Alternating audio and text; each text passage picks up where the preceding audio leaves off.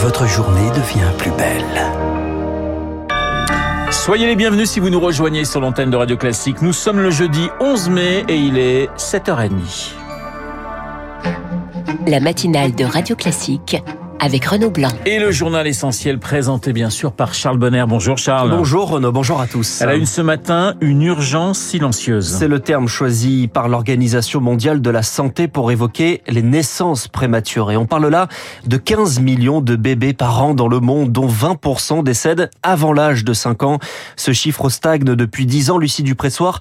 En France, 7% des bébés sont prématurés des nourrissons nés avant 37 semaines de grossesse et avec des mamans plus âgées. Pour Jean-Christophe Rosé, président de la Société française de néonatologie, c'est le facteur principal des naissances prématurées. Plus la femme est âgée au moment de la grossesse, plus la grossesse est à risque, donc avec un risque éventuellement de prématurité consentie, mais également un risque de grossesse multiple qui lui multiplie par 10 la prématurité. Et pour les bébés, c'est le danger de grandir avec des problèmes de santé il va être soumis à beaucoup de stimuli dans la vie extra-utérine alors que le bébé aurait été protégé in utero dans le ventre de sa maman. Et tout ça constitue des agressions sur le cerveau qui fait que le principal problème peut être un développement altéré avec, euh, par exemple, des difficultés scolaires plus tardivement. Des détresses respiratoires peuvent aussi troubler les premières semaines des nourrissons. Certaines pratiques médicales permettent de les limiter, mais pour le professeur, la France aura du mal à faire mieux. On n'a pas de piste à court terme pour euh, pouvoir diminuer la prématurité. On n'a pas du tout le même niveau de recherche dans ce domaine-là qu'on peut l'avoir dans le cancer, en neurologie ou en cardiovasculaire. C'est un parent pauvre de la recherche. Jean-Christophe Rosé attend de la volonté et un effort de la part du gouvernement. Un texte pour répondre partiellement aux déserts médicaux. La loi RIST du nom du député qui l'a apporté, loi validée par le Parlement hier et qui permet d'accéder directement aux kinés, aux orthophonistes et à certains infirmiers et renforce également le rôle des pharmaciens. Charles, l'accompagnement des patients en psychiatrie n'est pas au niveau. C'est le constat de la contrôleuse des lieux de privation de liberté, une autorité indépendante qui rend son rapport annuel aujourd'hui. Les établissements de santé mentale manquent de personnel, ce qui provoque notamment des mesures d'isolement en dehors de tout cadre légal. Dominique Simoneau est la contrôleuse des lieux de privation de liberté.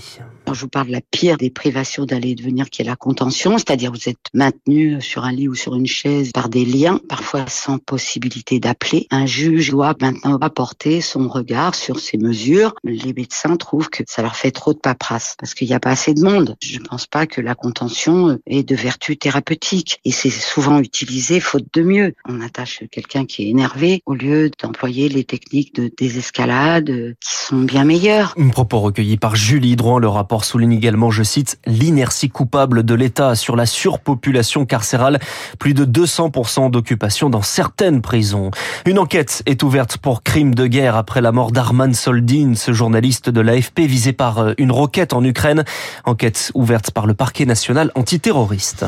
Charles-Emmanuel Macron veut accélérer la réindustrialisation. Et reçoit dirigeants d'entreprises, élus locaux et collectivités à l'Elysée cet après-midi. Le cap est fixé dans l'hebdomadaire Challenge ce matin. Le chef de l'État promet de diviser par deux les délais d'implantation industrielle. On y revient dans le journal de 8 heures de Lucille Bréau. Les Pyrénées-Orientales face à la sécheresse et aux incendies, deux feux déclarés hier à Saint-André et Saint-Cyprien. Ils sont désormais circonscrits et maîtrisés. 137 personnes, des touristes et des habitants ont dû être évacués. Visé par un incendie criminel, un maire démissionne. Yannick Morez, élu de Saint-Brévin-les-Pins en Loire-Atlantique, menacé après un projet concernant un centre d'accueil de demandeurs d'asile.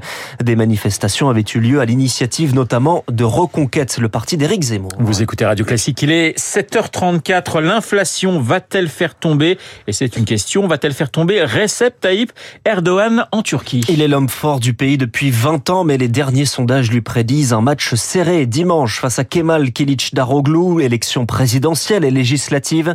Erdogan face à la colère après le séisme du 6 février, la lenteur des secours et les liens entre le pouvoir et les promoteurs immobiliers peu scrupuleux, mais ce sont aussi les prix en hausse qui pourraient faire perdre des voix au président Marc Tédé.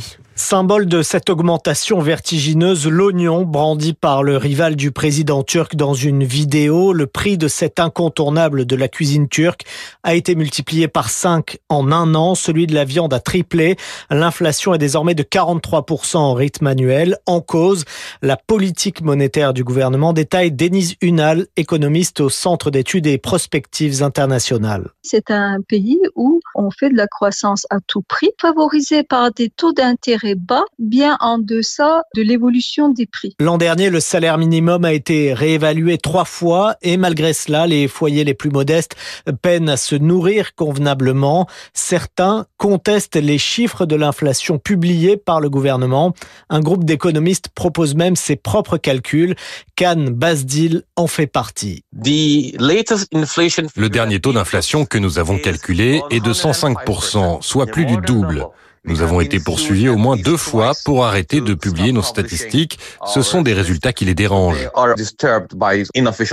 D'autant que l'inflation actuelle dépasse celle de 2003 lors de l'arrivée au pouvoir de Recep Tayyip Erdogan. À l'époque, elle avait nourri la colère populaire contre les sortants. Les explications de Marc Tédé et de nouvelles frappes cette nuit sur la bande de Gaza menée par Israël et qui ont conduit à la mort d'un des chefs du djihad islamique. Hier après-midi, des tirs de roquettes avaient répondu à ces raids qui ont fait désormais 25 morts depuis mardi. Et puis quelle performance Clarisse Agbenienou est sacrée une nouvelle fois championne du monde. Son sixième titre mondial obtenu hier au Qatar mondiaux de judo, catégorie de moins de 63 kilos.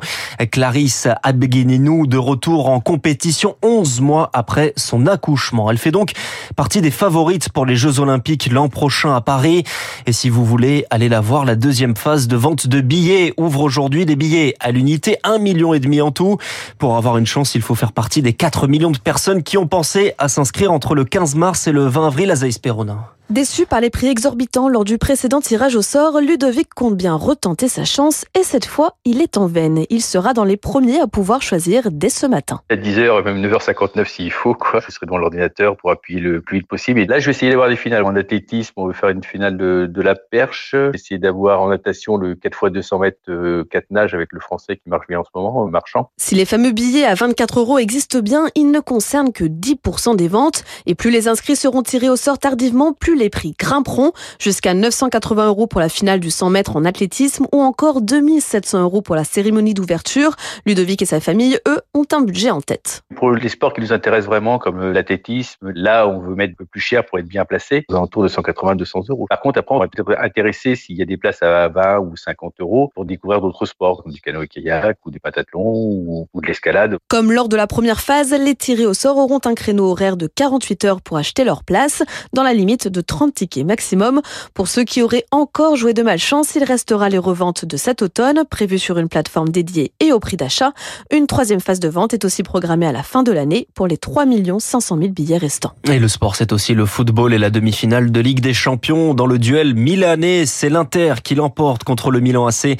Victoire 2-0 hier soir. Le match retour, c'est mardi prochain. Merci Charles. Le journal de 7h30 présenté par Charles Bonner que vous retrouverez à 8h30 pour un prochain point d'actualité. 7h38 sur l'antenne de Radio Classique. Dans un instant, mon confrère des échos Yves Bourdillon. On va parler de la France et on va parler de la Chine.